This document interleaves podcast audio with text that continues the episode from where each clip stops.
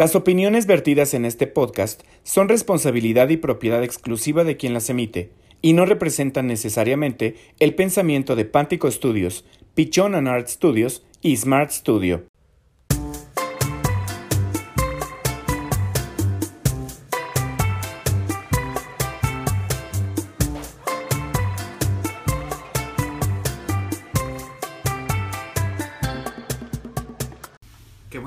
Llegaron, los estábamos esperando. Hola. ¿Qué tal? Muchachos, ¿cómo están? Bienvenidos, Jotorreros. Ay, acabo de Mira. inventar el nombre de nuestros fans. Son Jotorreros. No, jotorreos no, porque parece reos. como- Jotorreros. Ah, ¿no? jotorreros sí. Es que dijiste jotorreos y jotorreos No. es como si estuvieran en la cárcel. Bienvenidos al Jotorreo. Ajá, Punto. sí, pero ellos son jotorreros. Sí, son Jotorreros. Hashtag orgullosamente Jotorrero. Bueno, como sea. Chicos, ¿cómo están? Bien. Bien, bien, bien. Francamente, con un poquito de calor, no sé qué onda con el clima, muchachos. Pues es febrero y febrero siempre es de clima loco. Pues sí, pero no manches. Mi abuela decía febrero loco y marzo otro poco. Bueno, yo estuve encerrada todo el tiempo, así es que no me di cuenta de los cambios climáticos. Hasta Hoy, llovió. hoy llovió, cierto. llovió. Y yo también estuve encerrado y no me di cuenta. Yo sí. Pero bueno, ¿cómo les fue el fin de semana, chicos? Muy bien, muy, muy bien. Eh, yo, eh, pues, ¿qué hice? Eh, fui al cine, salí, este... No hice nada como extraordinario, pues, o sea, a gusto, tranquilo, ya sabes. Ah, que no. relajadito. Ah, que no. Ah, que no. Ah, que Ah, no. que no. Hicimos algo no, extraordinario, claro. pero Cierto. ya vamos a platicar en un momentito de que todos hicimos algo extraordinario. Sí, cierto. Bueno, chicos, bienvenidos a Jotorreando. ¿A da cómo te fue, Magis? Porque Toño ya te ignoró. Ay, el- Yo les es, dije cómo les fue. es, Habla quien quiere. ¿Cómo te fue, mana? Ay, Cuéntame. gracias, qué bonito interés. Entonces, ah, pues bien, la verdad es que un poco cansado, estuvimos en la locura, pero este por ahí tengo una, unas recomendaciones, pero ahorita las vamos a, a tocar porque me largué a un concierto, chicos. Bien, Ok. claustro, qué buena onda. Sí, Qué buena onda. Y bueno, ya buenísimo. platicaremos de, de recomendaciones. Oh, este, sí. chicos, les tengo una noticia. A partir de hoy, ¿Te declaras oficialmente. No, espérate. ¿Sales del closet? No, espérate. A partir de hoy, oficialmente. ¿Ya tienes novio? No, Ah, no. Déjame en paz. A partir de hoy tenemos un nuevo integrante. Redobles, por favor. Nuestro nuevo integrante es producción. Bueno, que siempre estuvo ahí. Siempre estuvo ahí, pero a partir de hoy decidimos darle voz, voto y sobre todo participación, aire en este programa. Él se llama Tonatiu, Tonatiu Herrera, pero aquí en Jotorreando es producción. ¡Producción! Producción, producción, ¿cómo estás? Bien. Ok. Bien. ok. Eh, sus participaciones eh, siempre son muy productivas, muy enriquecedoras, tiene o- o puntos de vista muy enriquecedores que ya iremos conociendo eh, Poco un a poco más adelante. claro. Por lo pronto, bienvenido producción. Eh, nos da muchísimo gusto que te incorpores al equipo de Jotorreando. Bueno, eh, ¿podrías eh, eh, ¿Saludar? hacer evidente tu emoción? Sí. Es que, bueno, si ustedes Va a no ser lo un ingrediente pero- muy pero interesante, chicos. Él realmente se está expresando con su carita, que sí, que sí. Bueno, Muy bien. Vamos a darle, muchachos. Chicos, si no... ¿qué recomendación tenemos para el día de hoy a partir de lo que nos haya ocurrido o de lo que queramos que la gente conozca de nosotros? Vas, Carlitos. Eh, bueno, yo quiero em, eh, recomendar en esta ocasión un libro. Un libro que tiene unos cuantos años que leí, pero lo acabo de volver a leer. Eh, y me parece un libro que, con respecto al tema que vamos a tratar el día de hoy, eh, va como muy de la mano. Eh, es un libro que se llama Demasiado Amor. Ok. La autora es una autora que se llama Sara. Ignoro si es ruso o de dónde carambas es el apellido, pero es Serchovich. No sé cómo se pronuncia. Igual que el muchachos. japonés. Probablemente. Ajá, sí, tiene que ser como. Como muy rudo. Muy- como muy rudo. Entonces desconozco bien cómo se pronuncia, pero es, es un libro que incluso hicieron una película eh, hace unos cuantos años. Ujú. Eh, si no me equivoco, en la película actúa Tiare Skanda y Ari Telch. Ok. si no me equivoco. La verdad es que yo la película no la he visto. Es un libro que en esta, eh, eh, en esta onda, en esta dinámica de, del amor, a mí me gusta mucho porque presenta una de las posibilidades del amor. Es una chava que es prostituta, no estoy spoileando nada, de eso va eh, desde el inicio, es una chava que es prostituta. Y entonces eh, conoce a un chavo, pero con él sale los fines de semana. Entonces ella es prostituta de lunes a jueves y viernes, sábado y domingo está con él. Y tiene una relación sentimental con él. Se hacen novios. Pero lo bonito de este, de este libro es que en esos fines de semana se van a conocer México. Se desarrolla en México la historia. Ajá. Y entonces se van a conocer México. Y entonces todo el libro habla sobre las maravillas de México.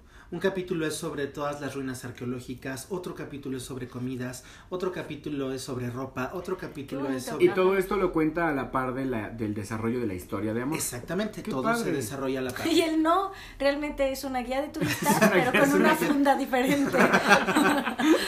Sí, y la verdad es que me parece que es un libro bastante bonito porque al final, bueno, ahí sí ya no voy a spoilear, pero viene como un, un- un final eh, poco de cuentos de hadas, o sea, no, no es un cuento de hadas al final.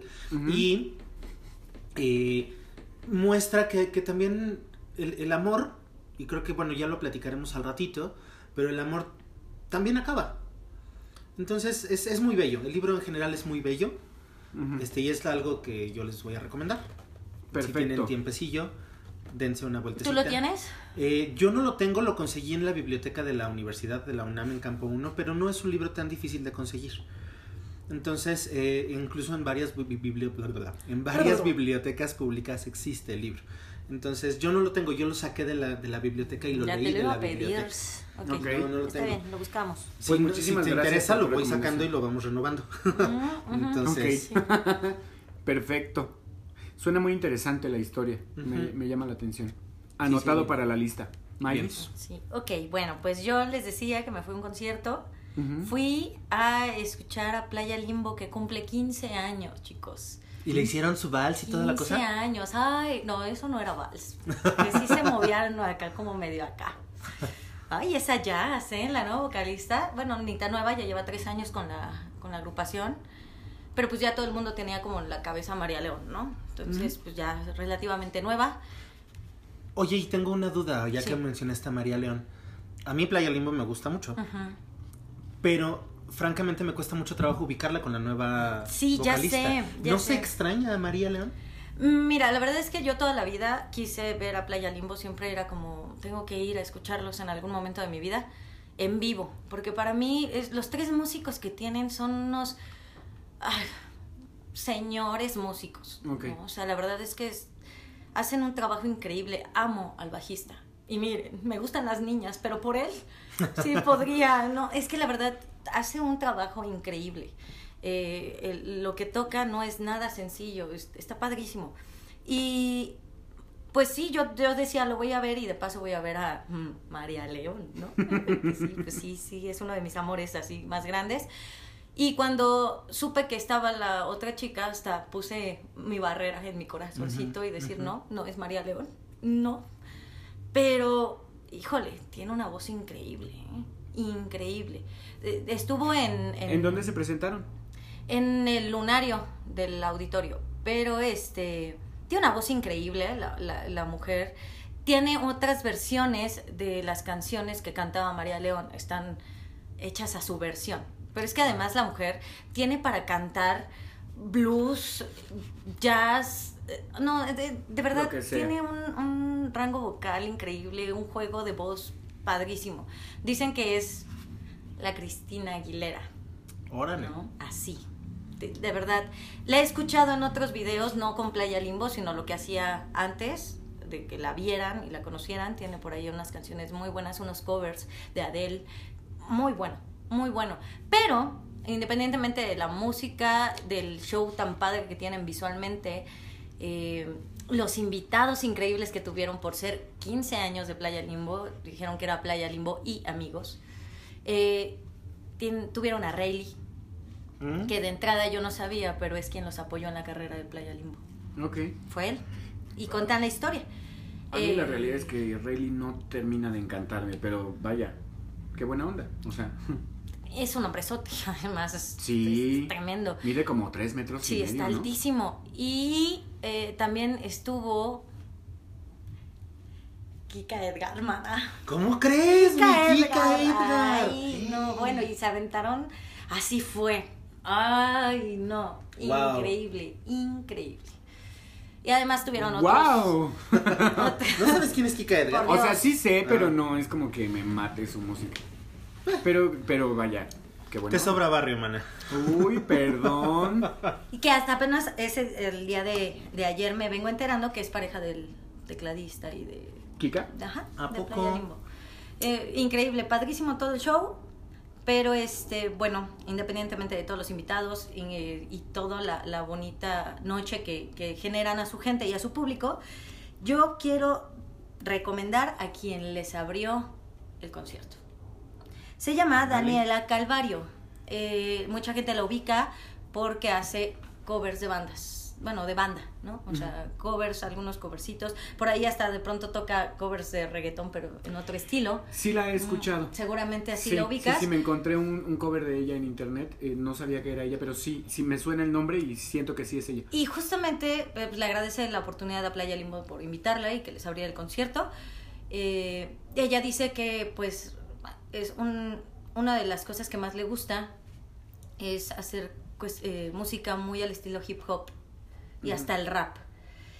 ¿Por qué es del interés? Manas, es gay. Ay, chulísima, chulísima. No, Está muy guapa. Este, ya está en mi lista de reproducción para mirarla y mirarla y mirarla y mirarla y ¿Cómo dices que se llama esta mujer? Daniela, Calvario. Daniela Calvario. Y justamente eh, va a sacar en marzo, va a estrenar una canción que me llamó muchísimo la atención. Se la recomiendo. Se llama eh, Curiosa. Y la canción va Ay, de todas. Ah. va de todas estas curiositas heterosexuales que van a buscar con una chica gay a ver qué pueden encontrar. Mira, qué interesante. ¿no? Entonces va a salir en marzo, pero pues yo ya la pude escuchar en vivo ahora con, con el concierto. Eso les recomiendo. Daniela. Calvario. Y que, y que Daniela pueden Calvario. encontrarla en... en- la, la estoy, la estaba buscando Sí, ahorita. claro. Y la puedes encontrar en Spotify, por ejemplo. Y tiene te- este, cuatro álbumes completos. ¿Sí? Tiene cuatro álbumes completos.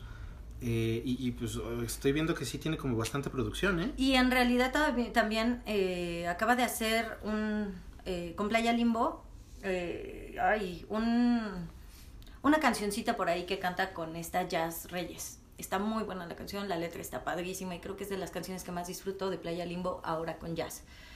Sí. Qué buena onda que de pronto como de la nada nos encontremos con, como con estos garbancitos de libra, ¿no? Que no te lo esperas y te encuentras con alguien que resulta que te encanta su, su trabajo y, pues, Y te O sea, encanta ella, porque a mí me encantó ella. y lo recomiendas. y Sí. es, qué buena onda.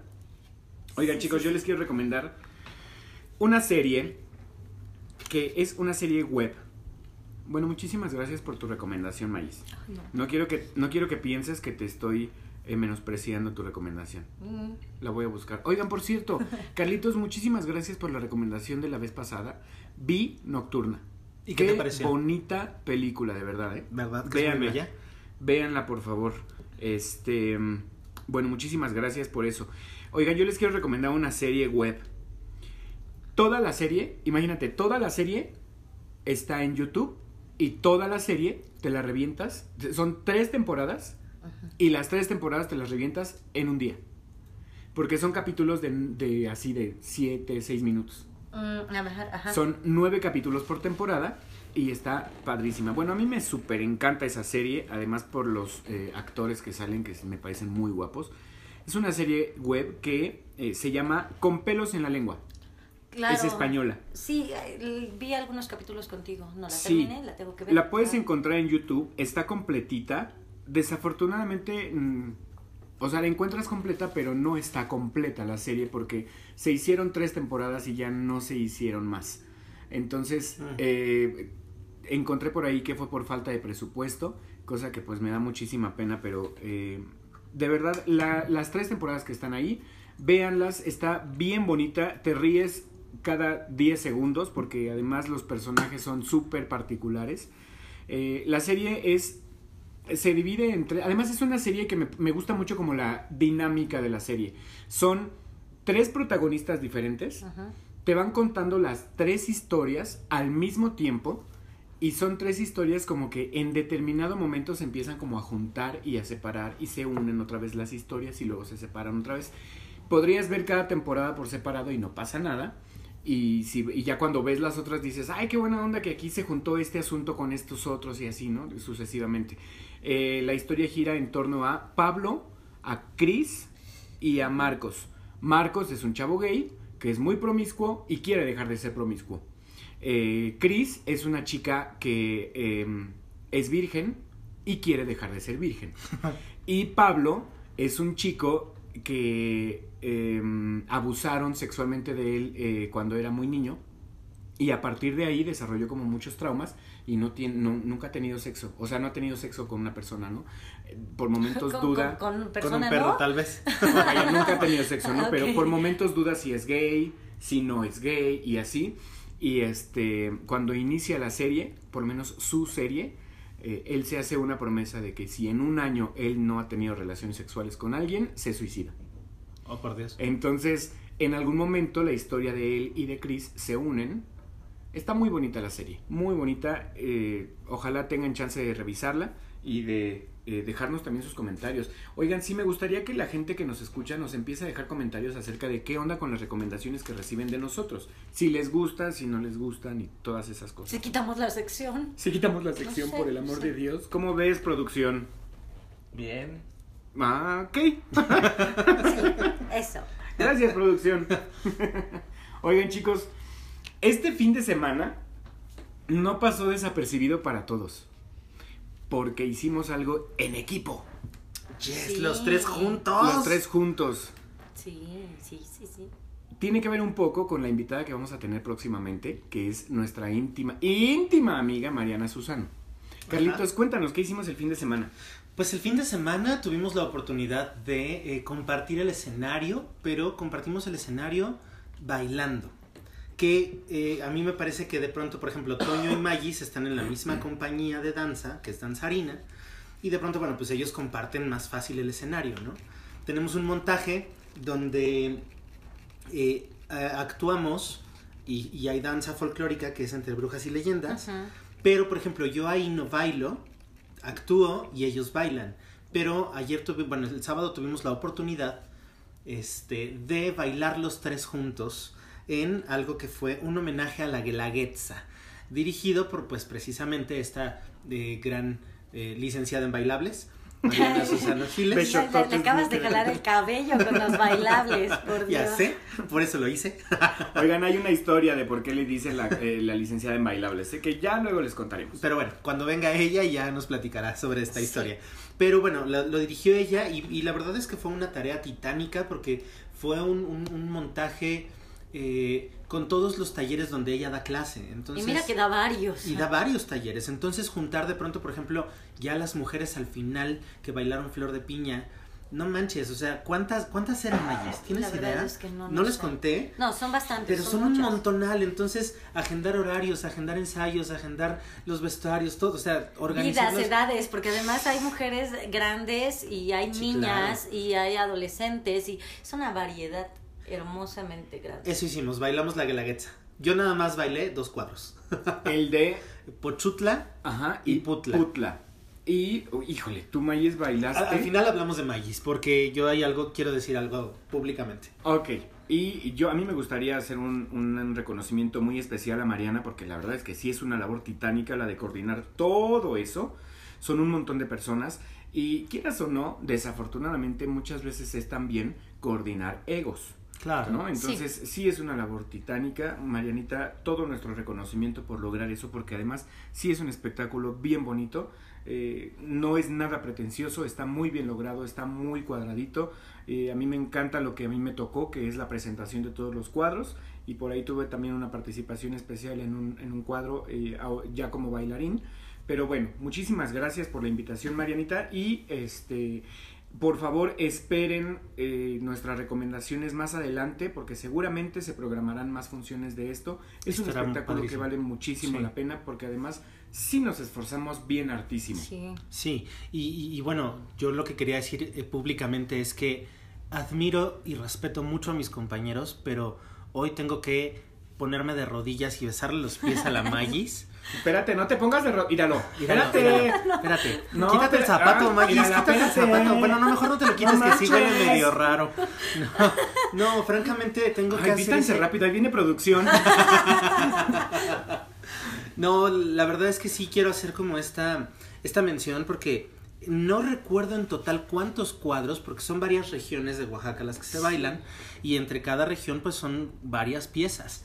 Entonces, eh, Magis prácticamente baila toda la guelaguetza. Y tiene 20.000 cambios de vestuario y, o sea, además lo baila con una energía de chamaco de 10 años jugando a la hora del recreo en la escuela. que ya no tiene 10 Ya no tiene años. 10 años, digo, ok, Como Magis quiera es- que sea, siempre sí merma, ¿no? La edad. Yo 10 años mayor que Magis, con dos cuadros ya estaba que sacaba el bofe por la boca. Y, y, y Magis, mírala, fresca cual lechuga de una pieza, enterita.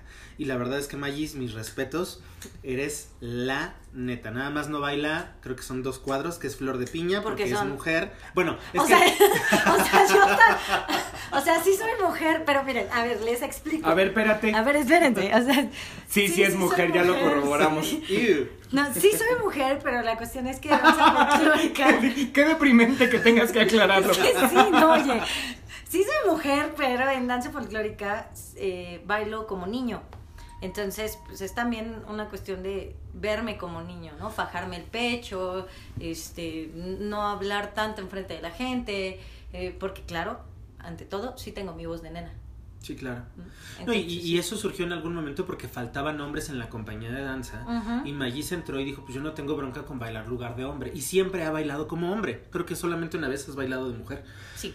Y no fue una buena experiencia para ella, según nos ha contado. No, me costaba mucho trabajo. O sea, y no por faldear, porque era Veracruz. O sea, pero sí porque como que no brotaba en mí la sonrisa natural y así que puedo hacer cuando soy niño, ¿no? Ajá, y entonces, digo, ahí ya aclarando el punto, por eso no baila Flor de Piña, porque no es... Flor de Piña es un número que baila, bailado Solo por mujeres. Y hay otro cuadro que es el de... El de Itzmo. El de Itzmo, que también son puras mujeres, y entonces pues ahí no lo baila. Que No ahí- me dejó ser mushe. Pude haber sido una mujer disfrazada Justo. de hombre O sea, tratando de ser mujer.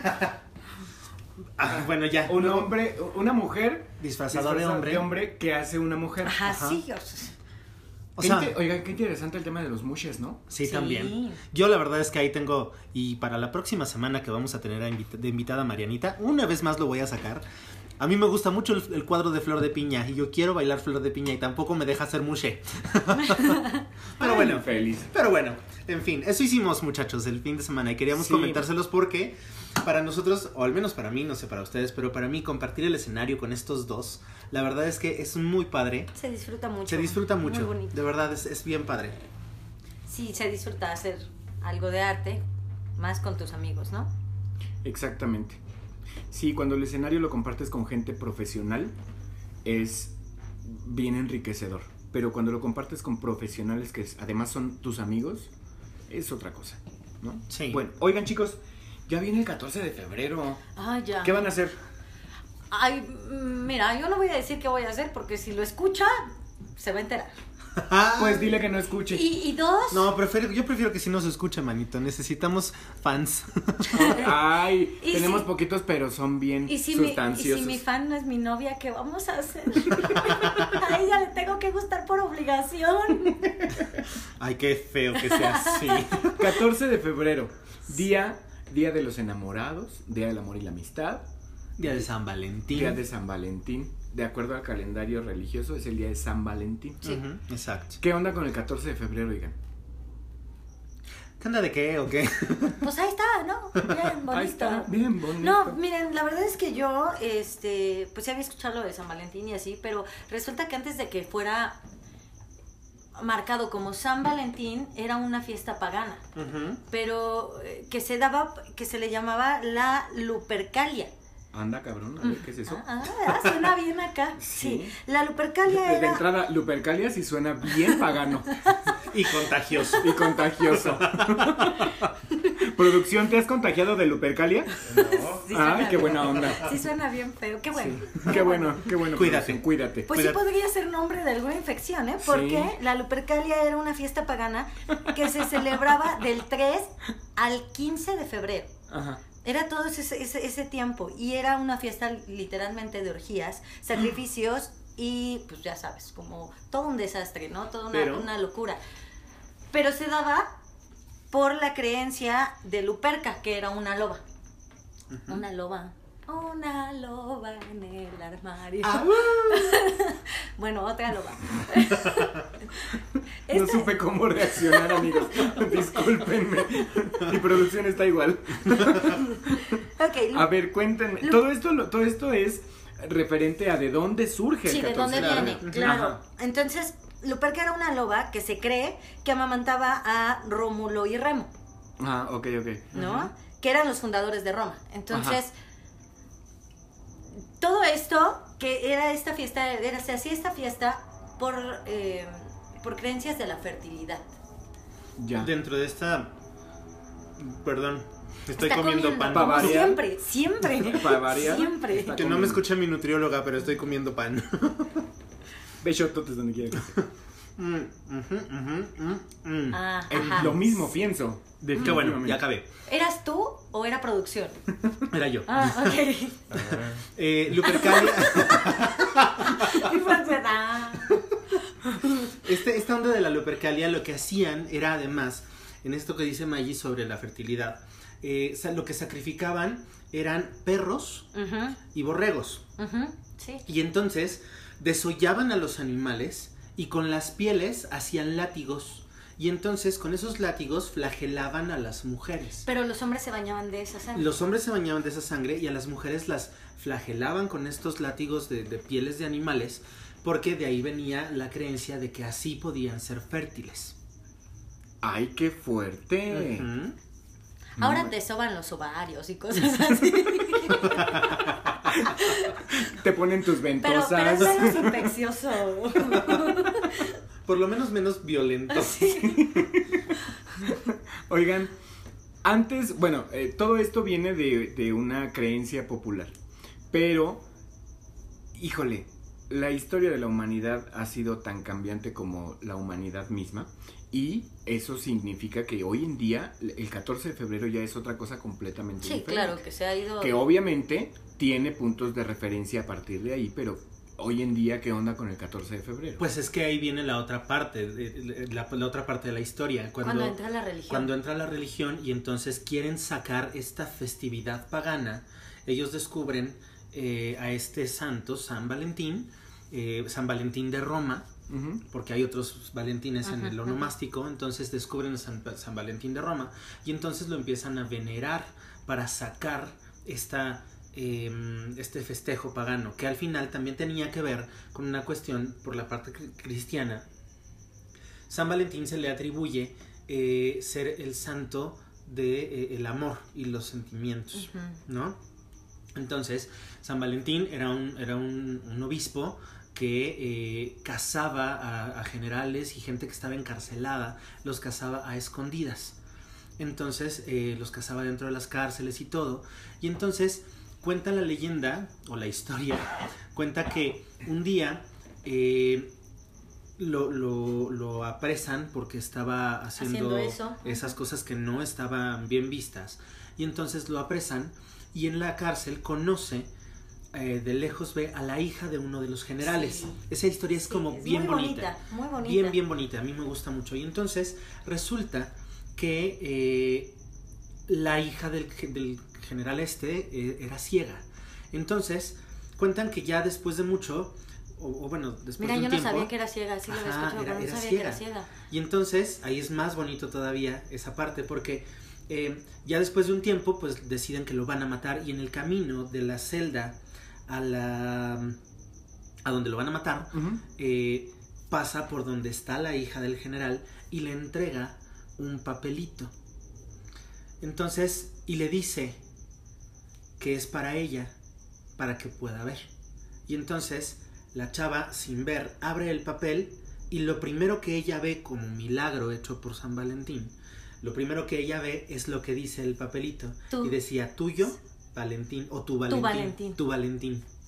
¿No? Entonces es lo que, lo que primero ve y, y se le quita la ceguera. Ay, qué chulada, estoy llorando, amigos. No, no le crean, porque Toño no tiene sentimientos, pero este. O sea, sí tengo, pero no estoy llorando. Pero, y entonces, pues ahí se le atribuye también por esta parte, porque cuentan que, que dicen que él se enamoró de esta, de esta, Ajá. de la hija de este general. Entonces, por eso se le atribuye a él ser el santo que tiene que ver con los enamorados. El santo del amor. El que muere por el amor. El que muere por el amor. Por, por las parejas Oigan, enamoradas. el amor, qué tema tan interesante, ¿no? Ay, y sí. que podríamos pasarnos horas y horas y horas y horas hablando del amor. Ujú. Como eh, eh, adicción, como salvavidas, como perdición, como lo que quieras y mandes el amor. Híjole. ¿es lo mismo el amor que el enamoramiento? No, No, para nada. ¿Dónde está la diferencia? Para mí, Carlos Sánchez, el enamoramiento es como este sentimiento, e incluso que puede llegar a ser hasta desmedido, en la cual estás conociendo a la persona y Claro. todo lo que hace te causa emoción y todo lo demás. El amor como tal, amar, ya para mí es una decisión. Esa decisión que tú tomas y, y dices, ok, veo lo que me gusta, pero también veo lo que no me gusta. Exacto, sí. Y con todo y todo, decido amarte. sí, Porque es bien fácil de pronto enamorarte de las, de las bondades del otro. Y es muy fácil de pronto decir, oh sí, claro que, que todo es bello y todo es eh, color de rosa, que eso es el enamoramiento. Pero cuando ya lo amas, conoces al 100 y cuando ya, o sea, lo, lo literalmente decides amarlo con sus defectos y virtudes. exactamente, para mí esa es la diferencia principal. Entonces, ¿puedes no amar a alguien eh, que de verdad te mueve Claro, Sí, claro. y es una decisión consciente? O sea, puedes, eh, vamos a suponer, vamos a poner un escenario hipotético. Yo conozco a una persona que me físicamente y emocionalmente y su personalidad me matan y digo, híjole, es que esta es la persona con la que yo pasaría el resto de mi vida y convives con esa persona y, y- de verdad eh, llegas a ese punto en el que todo el mundo podría decidir, lo amo. De acuerdo con lo, con lo que tú dices, decido que lo amo. Pero resulta que o es o tiene una pareja o no me corresponde o lo que quieras y, y mandes y que eso convierte la situación en algo imposible entonces tú puedes decidir no amarlo Lo que sucede es que el amor como tal viene de un sentimiento. A lo que yo me refiero con la decisión es la decisión de amar. O sea, Yo creo que en estos aspectos sigues enamorado, eh, sigues, eh, este... o sea puedes estar enamorado de alguien pero no amarlo Ajá, o sea, Eso en ese momento, pues, yo siento que en ese momento de, de esto que tú estás planteando estarías enamorado. O sea, pero no, no estarías amando a la persona. Porque además empezarías a aferrarte. ¿Sabes? Ajá. Y aunque sí también el amor es algo que no se controla como tal, o sea, no es como que tú digas, es que ya no te amo. ¿Qué sucede cuando terminas una relación? Sigues amando y no es tan fácil de la noche a la mañana dejar de amar, Ujú. ¿no? Porque, porque al final también es parte de ese sentimiento y es parte de todo lo demás. Para mí, por ejemplo, eh, eh, es que quiero re- redondear esa idea. Para mí, el, el amor es, ah, visto de una manera muy fría y muy calculadora, es un negocio. Es un negocio donde tiene que ser ganar, ganar. Ganas tú, gano yo. Si no hay ganancia, decía mi abuela, mi abuela que era muy sabia, negocio que no deja, dejarlo.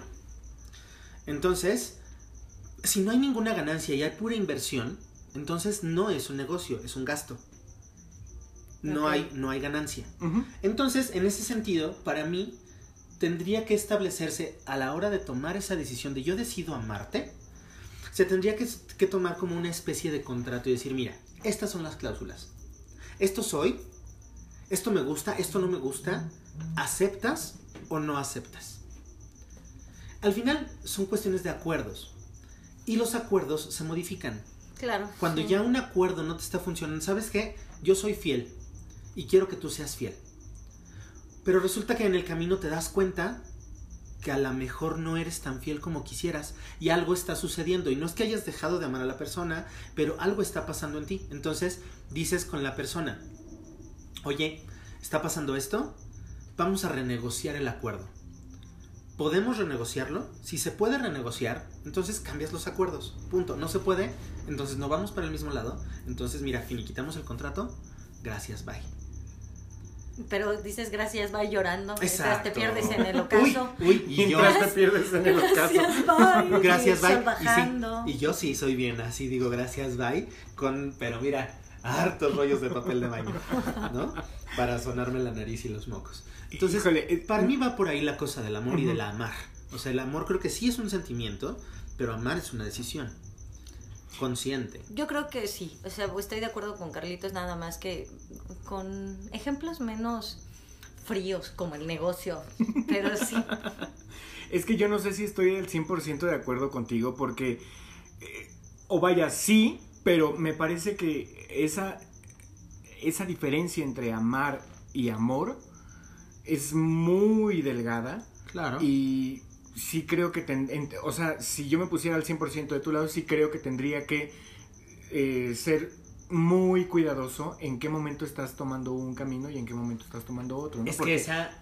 por ejemplo, a lo que yo iba con mi pregunta es, tú tienes una relación con una persona que conociste, que embonaron, que perfecto y lo que tú quieras y estuvieron juntos un montón de tiempo.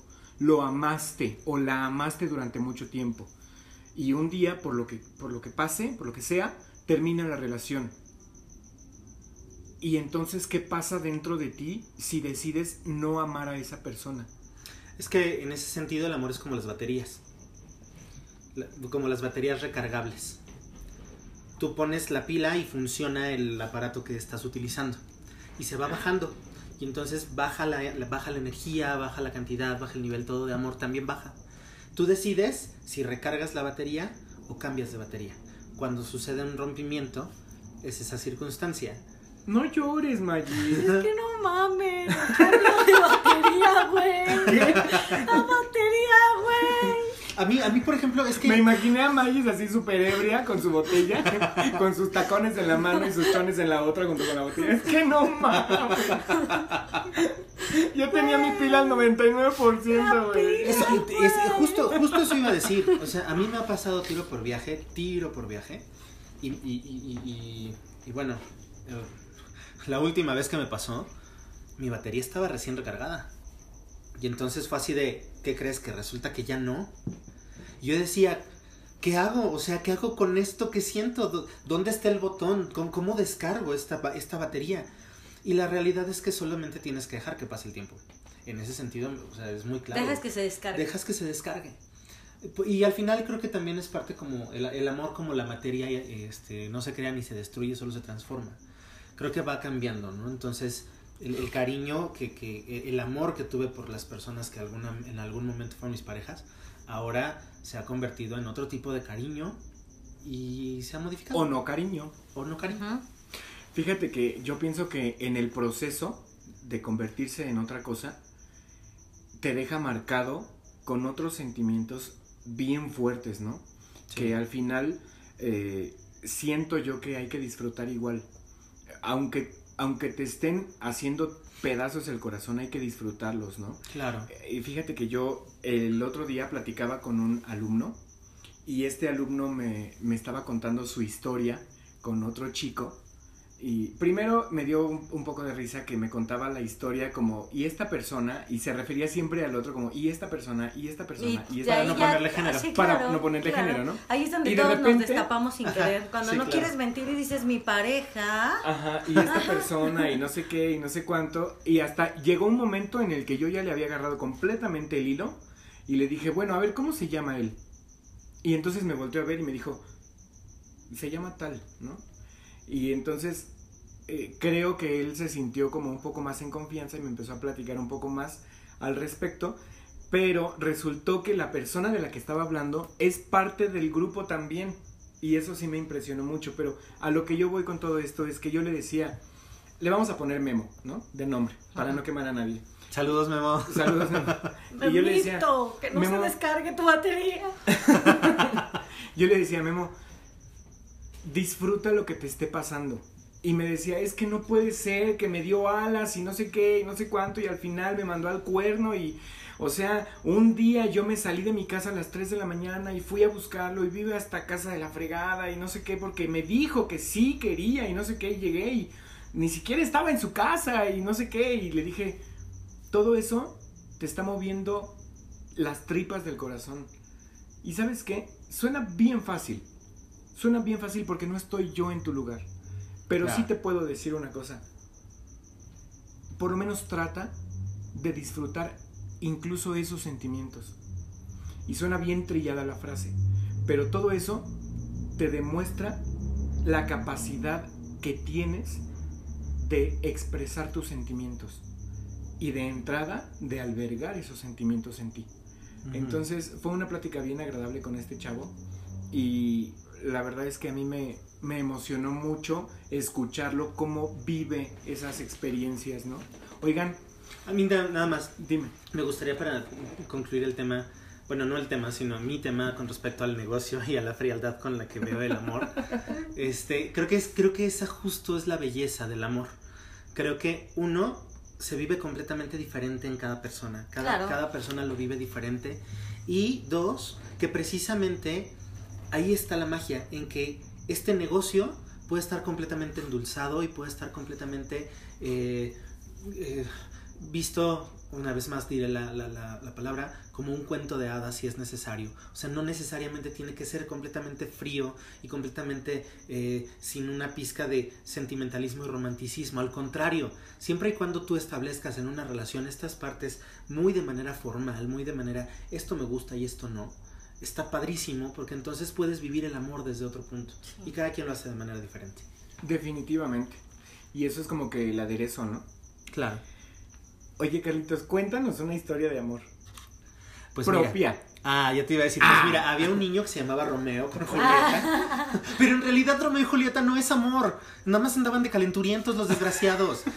Eran unos escuincles pubertos que estaban sintiendo hormonas por todo el cuerpo, pero eso no era amor. Pinches pilas que se funden y los que sacan del control. Creo que Magis tiene un tema así como con, Con las pilas. con las pilas. Se le han de Ay. haber acabado las pilas a su, a su juguetito. Juguetito. Híjole, no, mi juguete. Tranquila, Magis, tranquila, se No. quiere suicidar. ¡Al diablo con ustedes! Este, una historia de amor propia. Sí, tengo Ah. Que nos cuente. Que nos cuente. Producción, ¿quieres escuchar una historia de amor? Sí. ¡Eh! Ok. Cuéntanos, cuéntanos. Ok, una historia de amor propia. Um, mm, mm, mm, mm, mm. Fíjate que cada, cada, cada persona pues, demuestra el, el amor de distintas maneras, ¿no? Entonces, eh, al- algo que a mí me, me, me marcó mucho en, en todas mis relaciones, que aparte dijera, Toño, tú tienes como 625 historias de amor que puedes contar. Es que yo tengo que contar una cosa de ti. Perdón que te interrumpa. Hubo una época en la que eh, cuando Carlitos y yo empezamos a ser más cercanos, no sé si esto ya te lo habíamos contado, Maíz, pero cuando, cuando Carlitos y yo empezamos a ser más cercanos, eh, siento yo que hicimos como clic desde el principio, pero cuando empezamos a ser más cercanos y que empezamos a tener más confianza entre nosotros, Carlitos sí tenía su problemita de que sí tenía su corazón bien chiquitito, entonces se llenaba bien rápido. Entonces, cada ocho días o cada muy poco tiempo, conocía a una nueva persona que era el amor de su vida. Entonces, cada vez que no lograba ser el amor de su vida, que era así como a los 10 minutos, me hablaba Carlitos. Amigo, ¿podemos platicar? Y yo le decía, sí, amigo, vente a mi casa. Y nos sentamos en el patio de mi casa a comer atún. Yo Así, comí y- atún. y- pero directo, o sea, nos íbamos al Oxxo, comprábamos primero una y luego dos latas de atún. Ok. Y nos íbamos a mi casa, en el patio. Él abría su lata de atún, yo le prestaba un tenedor. Y él abría su lata de atún y se lo comía, así directo de No la sé lata. por qué hubo una época en la que yo tenía como necesidad de tragar atún. Y entonces en lugar de tomar café con pan, era café con atún. O sea, yo tragaba atún ajá, como loco. sí. Yo creo que era la lombriz. Yo creo. Y la sesión consistía en, llegaba Carlitos, íbamos por su lata de atún, ya después por una para cada quien, y yo, y, y nos sentábamos en el patio con un montón de cigarros, porque entonces fumaba, Ajá. con un montón de cigarros, con atún y con un rollo de papel. Entonces llegó un momento en el que ya nada más me decía, este, Toñito, ¿nos vemos en tu casa? Sí, amigo, vente. Y yo ya lo esperaba con el rollo de papel El atún y los cigarros. y los cigarros. Ajá. Pero bueno, es que yo soy Leo y soy súper intenso y si hago las cosas las hago bien, no las hago a medias. Entonces, si ahorita en la salida conozco a alguien, es el amor de mi vida, ¿ok? No me juzgues. Pero bueno, entre tantos amores de mi vida que he tenido, la verdad es que eh, hay, hay algo que sí ha, definido mucho el cómo, cómo eh, el antes y el después en esas relaciones. Y la, la realidad es que, bueno, aquí todos los presentes lo saben, pero para los escuchas que, que no me conocen, eh, mi mamá sufrió un infarto cerebral hace, ya van a ser cinco años. Y fue Ay, un- qué rápido se pasa el tiempo. Sí, fue un momento la verdad es que bien complicado porque eh, siempre hemos sido una familia muégano de madre e hijo, ¿no? Entonces, y nada más. Digo, mis, mis primos y mis tíos y todo son cercanos, pero pues ellos son así de- del otro lado. Mi familia nuclear es mi mamá. Y entonces, eh, para mí fue un golpe muy, muy, muy, muy, muy duro. Eh, ese día, curiosamente, yo iba llegando de trabajar y iba a ir una amiga mía a la casa para ver algo que teníamos que hacer. Entonces, yo veo que a mi mamá le empieza a dar el infarto cerebral y en eso va llegando mi amiga y le digo, nos vamos al doctor, a mi mamá le está dando algo. Entonces, en eso me llama el que, el que en su momento era mi pareja y le digo, pasa esto y me voy a ir al hospital. No sé exactamente a cuál. Más tardé en preparar a mi mamá porque pues, la cambié, bueno, la ayudé a cambiarse y cosas así, que ya estaba este chico afuera de la casa. Eh, y la verdad es que en todo momento estuvo ahí. Eh, llegamos a, primero fuimos a una clínica, después de ahí nos transfirieron a un hospital en Tlanepantla y él estuvo ahí, nos fuimos en su carro. eh, todo el tiempo, todo el tiempo estuvo bien presente. Yo me acuerdo que yo no quería llorar porque estaba yo muy preocupado y entonces Mariana también estaba ahí, Ajá. estabas tú, Toño, tú no me acuerdo si también, también Sí, estabas iba el primer día, tú, tú fuiste con. Mariana. O sea, la verdad es que eh, me acuerdo que Mariana me intentaba abrazar, todos me intentaban abrazar y yo los rechazaba a todos. Y yo les decía, no quiero, porque si yo me, me, me- me- libero, voy a, a- a desplomarme. Y entonces llegó el momento en el que mi pareja me abrazó y efectivamente me dejé caer y empecé a llorar y llorar y llorar y llorar y llorar. Y a partir de ahí la, la relación que llevábamos pocos meses, no sé, como casi un año, poquito menos del año, cambió tanto porque él agarró la onda de lo que me estaba pasando. Y entonces fue un completo apoyo por, por su parte. Es que además significó para ti como un- completamente un cambio radical en tu vida, ¿no? Completamente. En tu, en tu ritmo de vida, en tus actividades, en tus prioridades. O sea, Y la verdad es que ahí es algo que toda la vida estaré, estaré agradecido para con él, porque estuvo todo el tiempo, todo, todo, todo el tiempo. Y, y las dos primeras semanas prácticamente se fue a vivir conmigo eh, cuando salió mi mamá del hospital, porque pues en el proceso estábamos como en la locura. Las dos primeras semanas se fue prácticamente a vivir conmigo para no dejarme solo. Él me hacía comer, él casi, casi, o sea, me preparaba hasta la ropa para que yo me pusiera al día siguiente, porque yo no estaba como en mis cabales. Entonces, eh, y a partir de ahí la relación cambió mucho y siempre estuvo como muy al pendiente de eso y de mi mamá. Entonces, la verdad es que como historia de amor para mí, en mi vida personal, eso ha demostrado mucho. No voy a decir que haya sido un sacrificio, porque a lo mejor no fue un sacrificio, eso lo sabrá él. Pero fue para mí el decir, claro que hay alguien que te puede apoyar y que te va a querer hasta en tus peores momentos cuando más lo necesitas. Y digo, también agradezco el amor, no solo de la pareja, sino de mis amigos, porque en el hospital, no, bueno, eso parecía romería de la gente que, que- que me iba a apoyar.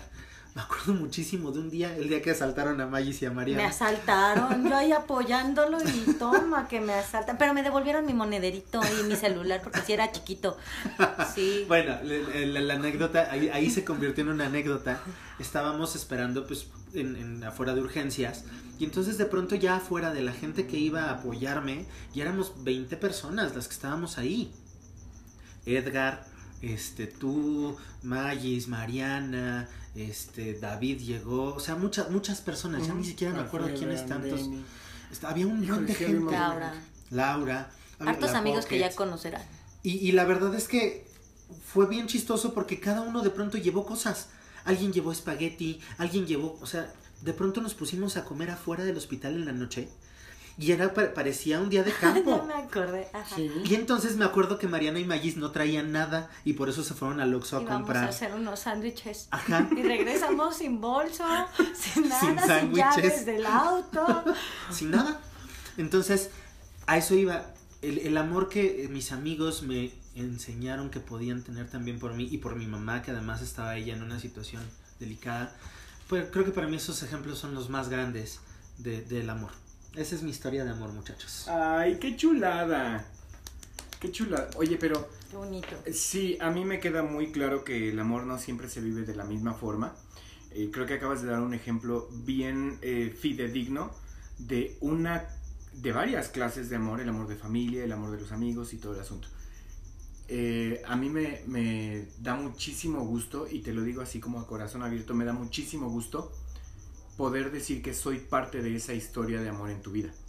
Y qué bonito, qué, qué chulada. Qué chulada. Qué chulada. Oye, pero el amor no siempre es así. Hay veces que el amor es que se, se sufre horrible. Hey. Y ya después lo puedes contar a carcajadas, ¿no? Claro. Yo les voy a contar se una sufre, pero como se aprende. decía, decía un amigo por ahí, todo en la vida duele, hasta el amor. hey. Yo les voy a contar una historia de amor bien trágica, amigos. Y por primera vez en mi vida me voy a abrir de capa para contar la historia de mi primer pareja, de mi primer novio. Mi primer y único novio en la vida. Es un niño con el que duré un año, que conocí en la preparatoria. Y fue bien bonito cómo se dio todo el asunto. Eh, entramos a la preparatoria, yo de 18 y él de 17. Eh, coincidimos en el mismo salón. Y nunca jamás fue como que él se me acercara para decirme, oye, me gustas, pero ¿eres gay? O viceversa. Simplemente se fue dando como una relación heterosexual y eso es algo que me gusta, no por compararlo, pero simplemente me gusta el hecho de que haya sido así. Él vivía en ese momento en Tlatelolco. Entonces todos los días venía desde Tlatelolco hasta Cuautitlán Izcalli a la escuela. Estamos hablando de más de dos horas de camino diario, solo de venida y de regreso otras dos. Entonces todavía no había suburbano, entonces ese era su camino diario. Y siempre que regresaba a la, a la escuela, perdón, a su casa después de la escuela, además estudiábamos en el vespertino, salíamos a las 8.40 de la escuela y a esa hora él tenía que irse a su casa, ¿no? Entonces, un día empezamos a como a conversar, todo salió por el cigarro, porque un día él muy machito, muy, eh, yo soy niño grande y fumo y me traigo mi cajetilla de Malboro y todo el asunto.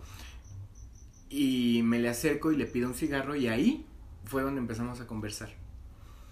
Y este, un día eh, eh, tomábamos el transporte, él se bajaba en un punto y caminaba para tomar el camión que lo llevaba hasta, hasta Vallejo, ¿no?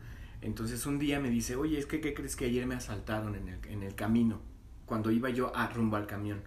Y le dije, pues mira, hay un punto más adelante donde te puedes bajar, eh, donde yo me bajo, de hecho, te puedes bajar ahí, te acompaño a tomar tu camión y, y pues es un poco más seguro porque hay más gente y bla, bla, bla. Y así fue. Empezamos, eh, todos los días caminábamos hasta su camión, pero llegamos, llegó un punto en el que llegábamos al camión y platicábamos y platicábamos y platicábamos y nos daban las nueve, nueve y media de la noche, las diez y, y él apenas iba tomando su camión, ¿no? Y ya lo saltaban en el camión a su casa, pero ya, no en el camino. Entonces un día me dice, ¿qué se sentirá besar un hombre? Y le dije, no sé. De tu padre, ¿no?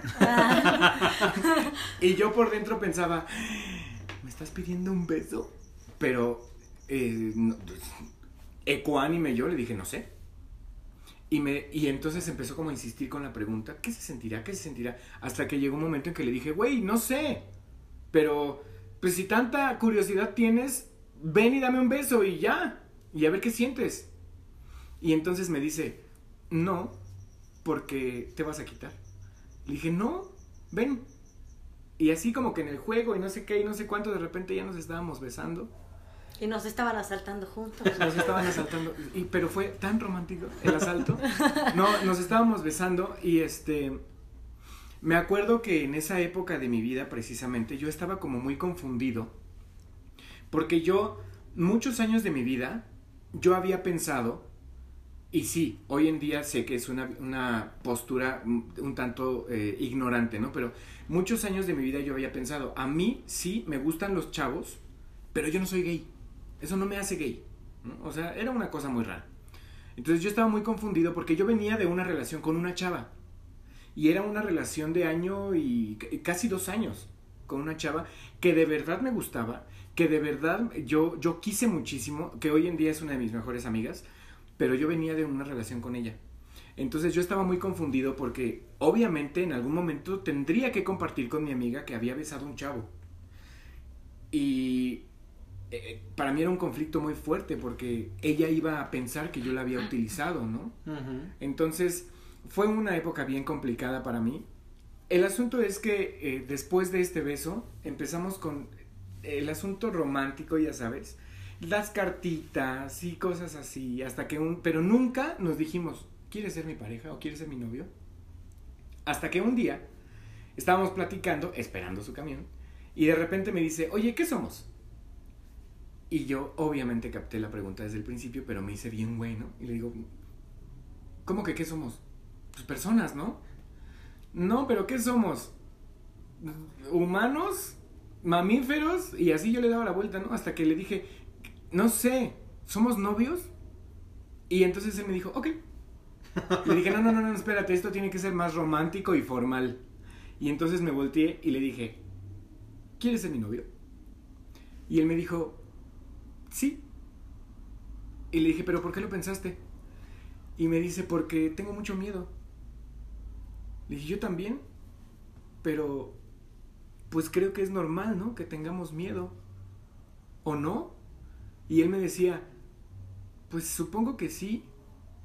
Siento muy bonito, pero tengo mucho miedo. Y yo le dije, yo tengo más miedo, pero pues, chingue su madre, vamos a ser novios.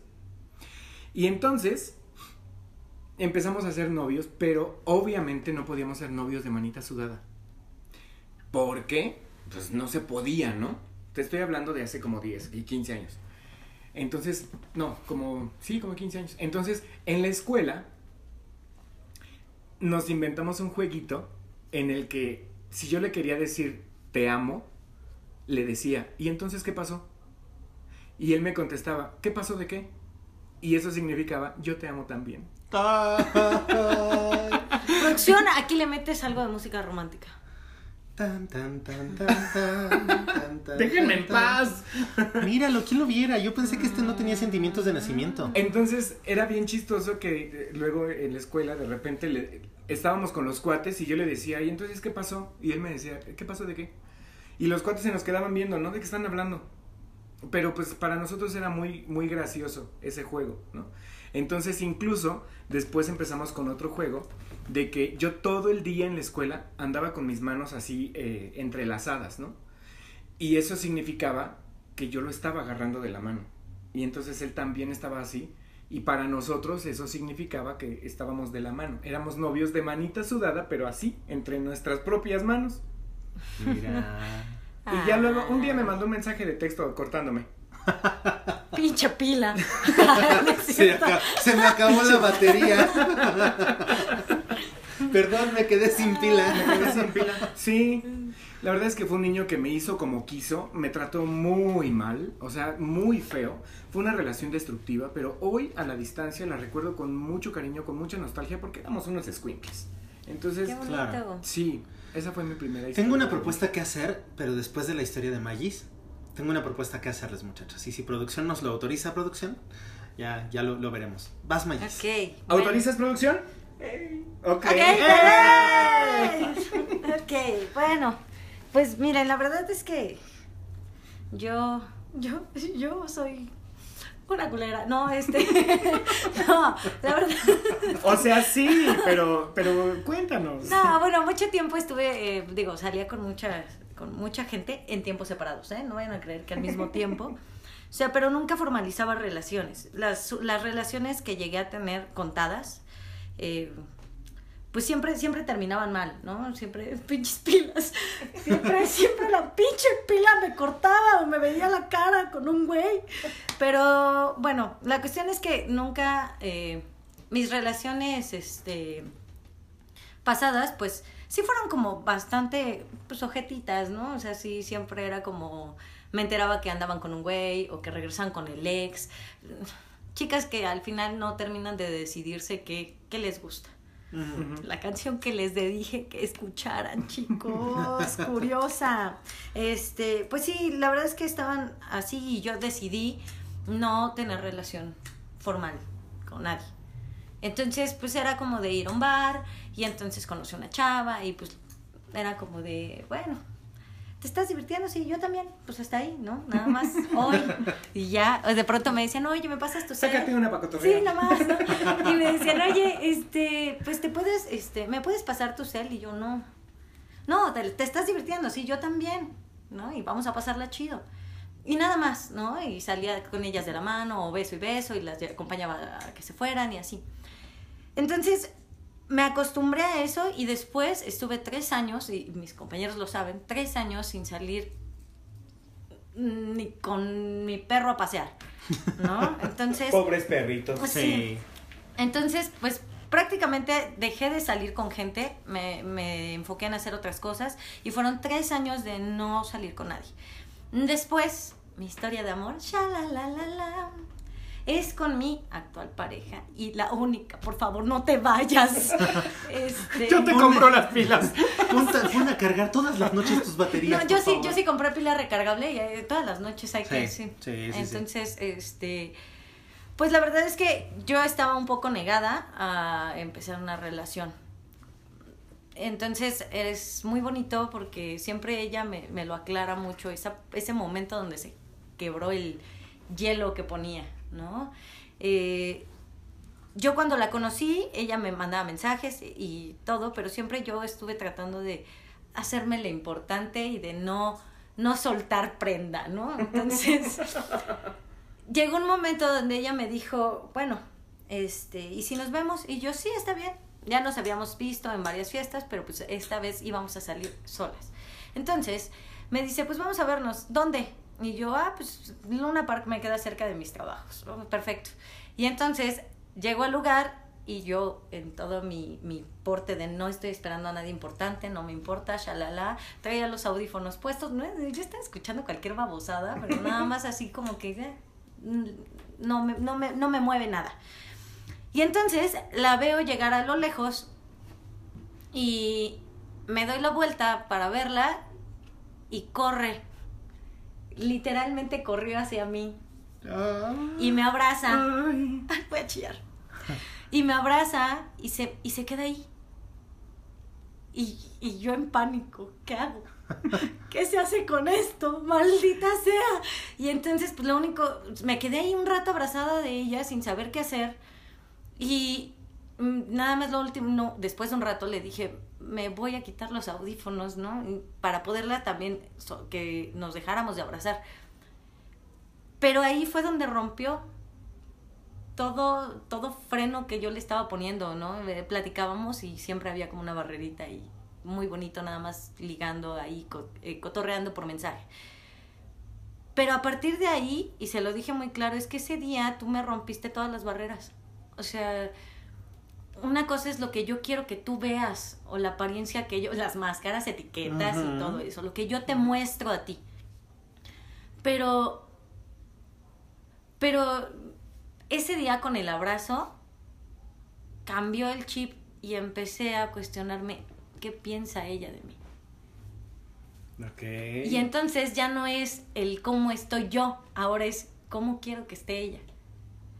Y entonces ese día era como empezó a ocurrir algo que yo ya no quería que pasara, ¿no? El nerviosismo de, ¿y se le estará pasando bien? ¿Y, y, y a dónde vamos? Y, y todos esos nervios que te pasan cuando te empiezas a enamorar. Y a partir de ahí, pues aquí sigo. Tres años después. Tres años en los que ya incluso pensaron en, en matrimonio, ¿no? Sí, justo. Qué padre. Y pues ya de ahí, digamos que la historia de amor no termina porque sigue teniendo sus detalles muy bonitos. Seguimos teniendo como este cuidadito entre ella y yo de recargar la pila, ¿no? Estar todo el tiempo constante, tener esos pequeños detalles que hacen que esto no se acabe. Ay, hasta ganas de tener pareja me dieron, Ay, muchachos. es muy bonito. No vayas a creer yo que- nunca, yo, yo nunca he perdido las ganas.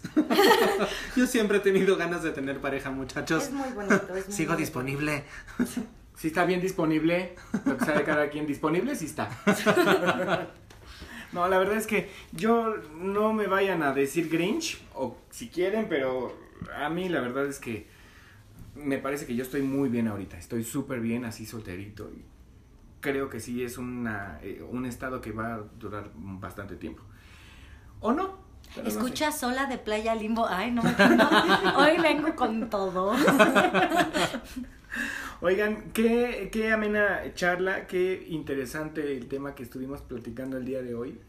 Eh, la verdad es que me deja un muy buen sabor de boca, sobre todo porque me voy un poco más consciente del lugar que ocupo para ustedes y eso pues la verdad me, me emociona muchísimo y cosa que les agradezco por supuesto. Eh, pero a mí me gustaría que la gente que nos escucha nos comentara cómo viven el amor, ¿no? ¿Qué hacen? Eh, ya viene el 14 de febrero, ¿qué van a hacer? A mí me queda claro que sí, efectivamente es un día que está marcado muchísimo por la mercadotecnia, Claro. pero que sea un pretexto para, Exacto. para hacer presente lo que ya sabemos, ¿no? Sí, y y la realidad es que no es necesario demostrarle a tu pareja el 14 de febrero lo mucho que la quieres yéndote a formar tres horas al hotel. Porque de pronto hay hasta filas para entrar en los hoteles. Ay, ¿no? qué triste, qué deprimente. ¿Por qué? Digo, Oye, pues, o sea, pero a lo que me refiero es, no es necesario un día para que se lo demuestres, pero bien dices que sea un pretexto para hacer algo diferente. A lo mejor no necesariamente te vas a cenar a un restaurante, le haces de cenar en tu casa. Un no sé. pretexto para hacer un bonito detalle. Exactamente, para que no, para que no sea Hagamos un día el más en la pretexto, relación. muchachos. hagamos el pretexto, exactamente. Producción, ¿tú estás enamorado? Sí. ¡Ay, Ay. qué bonito! ¿Y de sus ojos brotaron corazones? Sí. Ah, Híjole. qué bueno, producción. Nos da Oigan mucho amigos, gusto. se nos acabó el tiempo. Sí, Muchísimas gracias, muchas gracias por abrir su corazón de esta forma. Gracias producción por abrir tu corazón de esa forma. Eh, ¿Estás enamorado producción? Sí. ¡Ay, qué bonito! Muchísimas gracias a todos. Por favor, coméntenos, coméntenos y síganos también en nuestras redes sociales. Acuérdense que eh, a, a mi amigo Carlitos lo encuentran como Arroba peluso DCB en todas mis redes sociales. Y a Mayes la encuentran como Maggi Centeno. y a mí, su seguro servilleta, me encuentran como Juan Antonio Cruz Sánchez en Facebook y en Twitter e Instagram me encuentran como Arena y Cenizas. También tenemos espacios para Jotorreando, este, en Twitter y en Instagram estamos así, como Sí, Jotorreando. jotorreando. Y este, pues queremos agradecer muchísimo las facilidades que siempre nos otorgan los amigos que ya hemos mencionado en otras ocasiones. Muchísimas gracias. Y este, pues nos vemos, la- nos escuchamos la próxima, ¿no? Nos escuchamos la próxima con nuestra invitadaza de honor. Sí, estamos muy emocionados al respecto. Y pues nos despedimos en esta ocasión, muchachos. Pásensela muy bien. Muchas gracias a todos ustedes. Bonito 14 de febrero. Bonito 14 de febrero. Cuéntenos qué pasa. ¿Qué, qué- qué Sí. hacen el fin de semana de ese? De ese... O cuéntenos si se la pasan solitos viendo pelis en blanco y negro. También, ¿por qué no? Muchísimas gracias, besitos y caramelos para todos. Nos despedimos, Carlos Sánchez. Maggi Centeno. Toñito Cruz y Con la tierra. ¡Excelente! Muchísimas gracias. Besitos y cara- caramelos para todos. Bye bye.